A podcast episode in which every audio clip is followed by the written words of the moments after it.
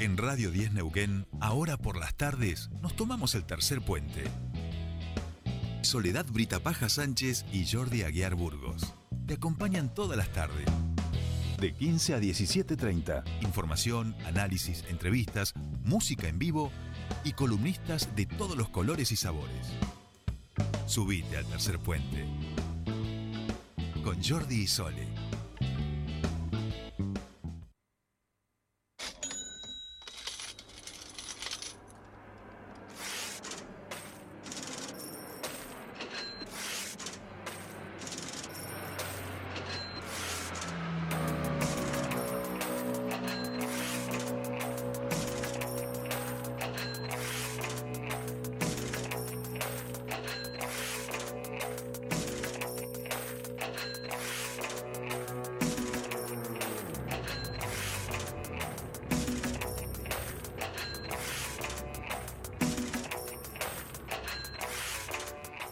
Ya estamos aquí y del otro lado está nuestro querido Fernando Spoliansky para que hablemos un poquito de economía. Fer, muy buenas tardes, ¿cómo estás? Bienvenido a tu espacio. Hola, Sole Jordi, buenas tardes para ustedes y la audiencia. ¿Cómo va? Bien, ¿cómo están? Bien, bien, Bien. para que, que te vamos a cambiar la cortina que ha quedado la de humor, Dale. la de humor, ha dejado aquí la de Fernando Casulo, viste que siempre nos... No, Ahí, está sonando como de bajo, ahora, ahora... por lo bajo, ¿no? Sí, no, ahora por lo bajo está sonando lo otro Bien, que le he mandado. Fer. Ah, eh, Este, porque eh, ayer se le ocurrió a Fer, te voy contando. No, no, no, no, pero esto no, o sea, tiene un quilombo. A ver, vamos a dejarlo sin cortinas a Fernando. No, no, estamos ahora, ahora estamos sin cortinas. Perdón, Fernando Ahora sí. Poliansky, ¿cómo Ahora le lo va? escucho mejor, ¿eh? Claro, no, no, es que había quedado colgada la, la cortina de Benny Hill de Fernando Casulo, porque al doctor en historia le, po- le, ponemos Benny Hill, ¿viste cómo es este programa? Está y, muy bien. y a vos te tenemos algo preparado, pero para después. Bueno, bien, bueno, cómo no. bien, bien. Bueno, Fer, eh, vamos a meternos en tema, tema eh, que bueno que despertó polémicas a partir de un anuncio del Banco Central, en donde se estableció que eh, cualquier compra que tenga que ver con el exterior, viajes sobre todo, no podía hacerse más en cuotas, debía, podía pagarse con tarjeta de crédito, pero o efectivo y en un solo pago. Exactamente, ya hace unos días atrás salió esta noticia eh, a través de una comunicación del Banco Central de la. República Argentina, que es, es el organismo que controla nuestra moneda, ¿no? Y que cuida el valor de nuestra moneda y que es quien emite dinero y maneja la política monetaria de un país. Así son todos los bancos centrales. Sí, En. Argentina es indudable que los dólares es un bien escaso, ¿no? Eh, ya hemos hablado muchas veces al respecto, más allá de la economía dolarizada que tenemos, los dólares son escasos y el gobierno hace grandes esfuerzos por restringir el acceso. Eh, ya tenemos bastantes limitaciones al respecto, ¿no? Tenemos el famoso cupo de los 200 dólares para acceder al dólar oficial y eso ha generado un mercado paralelo con una brecha de casi el 100%, ¿no? El oficial está a 106, el paralelo está a 200, o los dólares financieros 206, 207, ¿no? El contado con LIC, el dólar MEP, el dólar Link, un montón de dólares que andan dando vueltas justamente porque en todos los mercados donde el bien que se comercializa es escaso y se restringe, se limita, obviamente aparecen mercados paralelos sin ningún tipo de limitación, regulados solamente por la oferta y la demanda.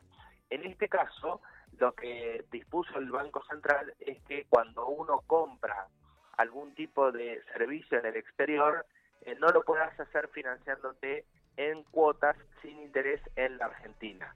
Y eso tiene una razón de ser, es que cuando uno insume dólares en cuotas sin interés, eh, el Banco Central tiene que liberar los dólares inmediatamente a la eh, aerolínea, a la agencia de viajes, a la rentadora de autos, es decir, cualquier servicio que vos contratas en el exterior, un hotel, por ejemplo, no lo podés contratar acá en una agencia y pagarlo en 12 cuotas sin interés a la agencia.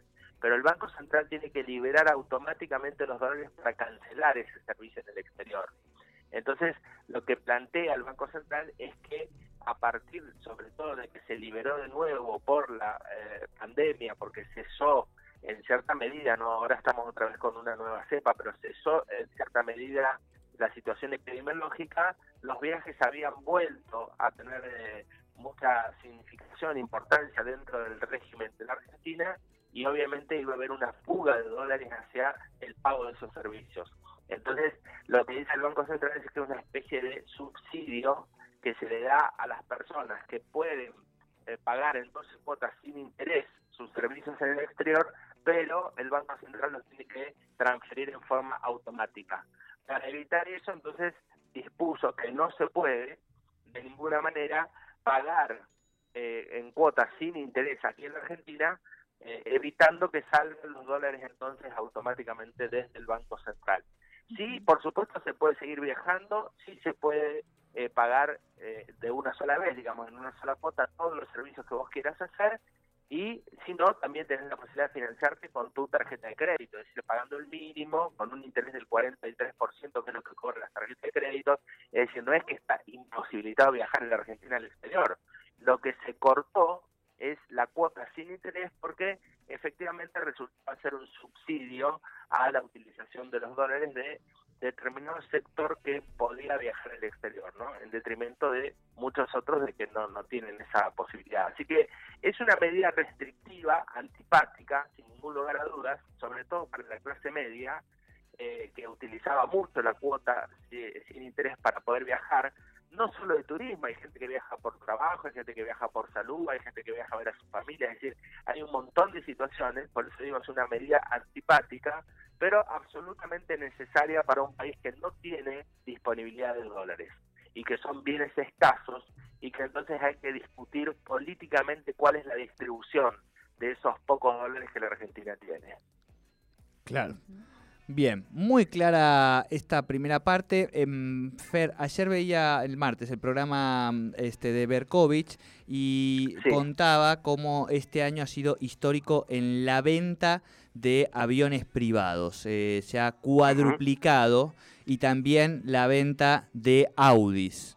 Y hablaba, y hablaba justamente de que esto es producto de esta brecha eh, y de aquellos que efectivamente pueden acceder, importadores, al dólar eh, oficial, digamos, ¿no? Em, tengo que irme a las noticias, Fer, vamos, nos vamos 50 segundos a las noticias, pero si te parece, retomamos eh, desde este punto, digamos, desde esta otra perspectiva del dólar en relación a que, claro, esta, esta brecha eh, es fuerte, pero finalmente, ¿quién termina subsidiando a quién, digamos, no? En algunos casos. ¿Te parece?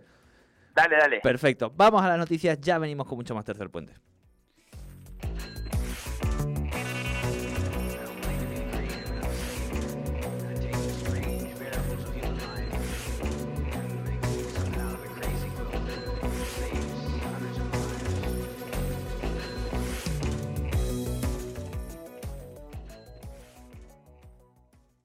Subite al tercer puente con Jordi y Sole.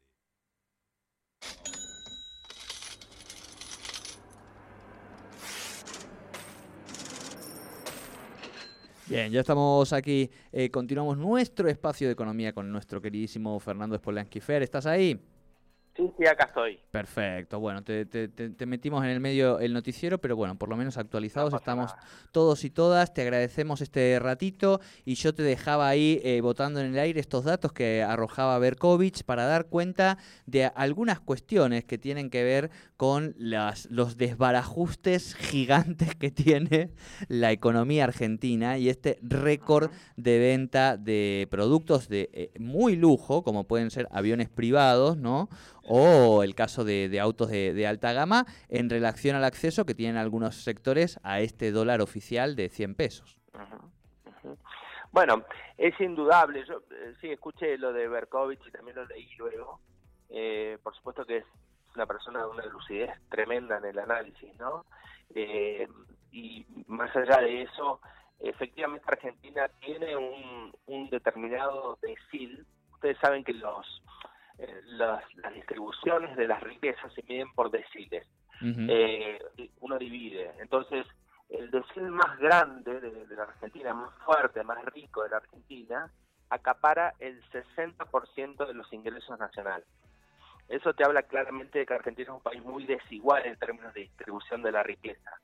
Pero ese, ese decil eh, que acapara el 60% de los ingresos nacionales, tiene una potencia fuertísima. Por eso están los contrastes, esto que vos eh, manifestás, ¿no es cierto? Y que Volkovich lo describe tan, tan bien.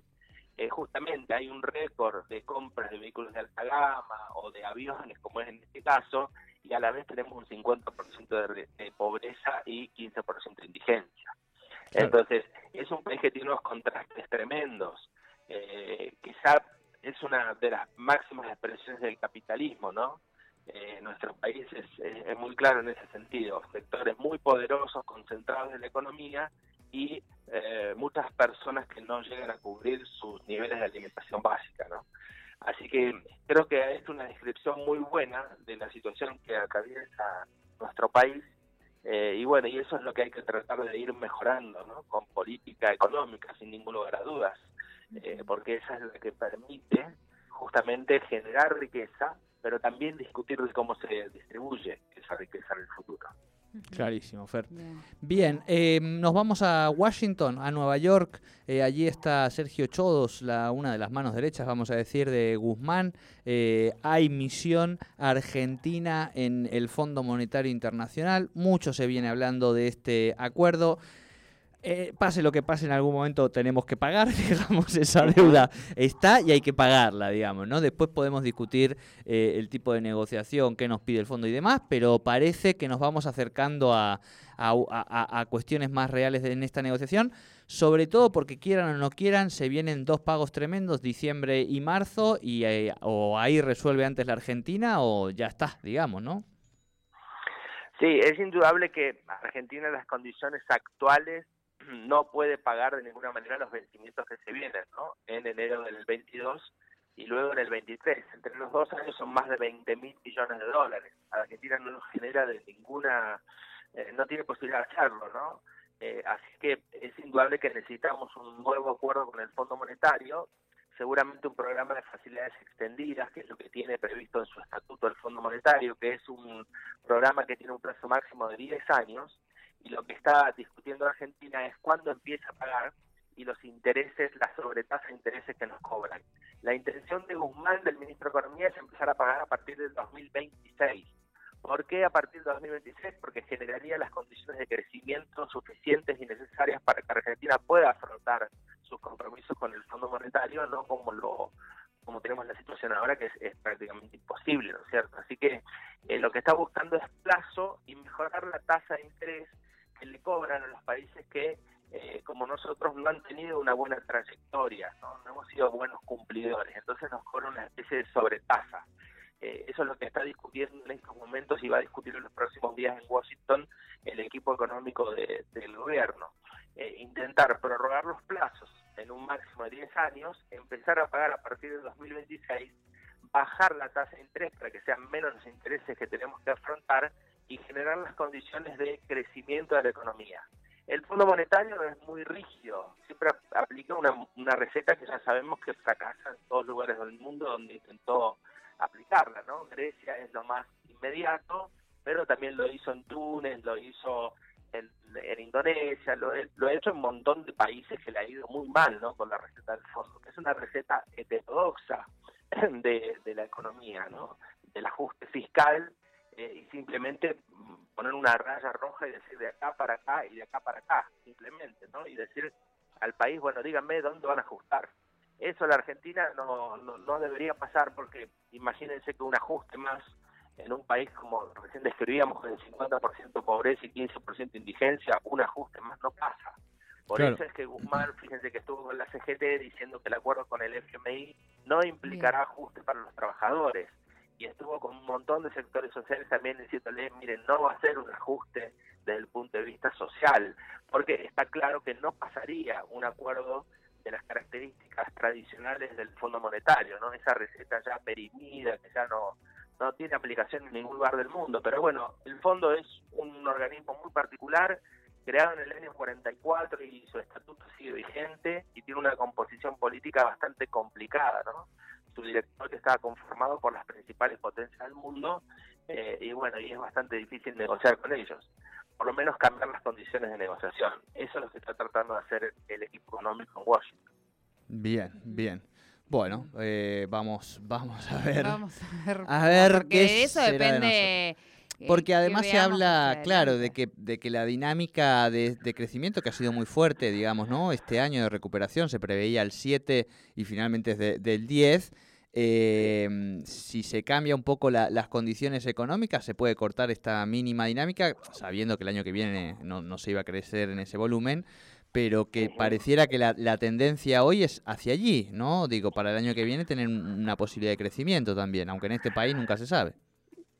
Sí, claro, todos los países del mundo en la pospandemia están tratando de ver cómo rebotan sus economías, ¿no? Claro. Argentina no es la excepción, a- a- está en ese proceso de recuperación económica eh, y obviamente que un ajuste eh, de las características que el Fondo Monetario intenta aplicar siempre en los países deudores eh, sería un golpazo, ¿no? Eh, realmente impediría la cantidad de inversiones necesarias que Argentina necesita para reactivar su economía, ¿no? Porque el excedente que generaría, en vez de distribuirse de forma más justa y equitativa, desarrollar infraestructura, capacidad instalada, es decir, generar mejores condiciones de crecimiento económico, irían a pagar los intereses de la deuda externa. Entonces eso obviamente lesionaría cualquier posibilidad de crecimiento económico. Y esa es la discusión que se viene, ¿no? Por eso el Congreso, fíjense que el presidente Fernández envía al Congreso, porque Ujú. aparte es una exigencia al fondo, dice, el fondo le dice, bueno, yo quiero que todo el arco político, eh, no solo el oficialismo, sino la oposición también, apruebe las condiciones del futuro acuerdo. Por eso va, al- va al Congreso de la Nación. Ojalá que el Congreso esté a la altura de las circunstancias y discuta, debata y sobre todo defienda el interés de argentinas y argentinos en pos del crecimiento económico. Claro, eh, entiendo que el debate eh, o la preocupación es quién paga mayor costo de los dos espacios políticos de las dos grandes coaliciones en relación a este acuerdo con el fondo. El gobierno obviamente que no hizo este acuerdo y que lo hereda y que tiene que salir a acordar, eh, obviamente quiere también que eso sea parte de lo que, que, que cambiemos se haga cargo, digamos, ¿no? Porque si no decir como... Si no, los otros desde Pero- la tribuna te dicen, ay, qué mal acuerdo, ay, qué mal acuerdo, yo lo hubiera hecho Claro. mejor en cinco Claro. minutos. Y vos decís, estoy acá sentado porque a ustedes se les ocurrió este delirio, hermano. Exactamente.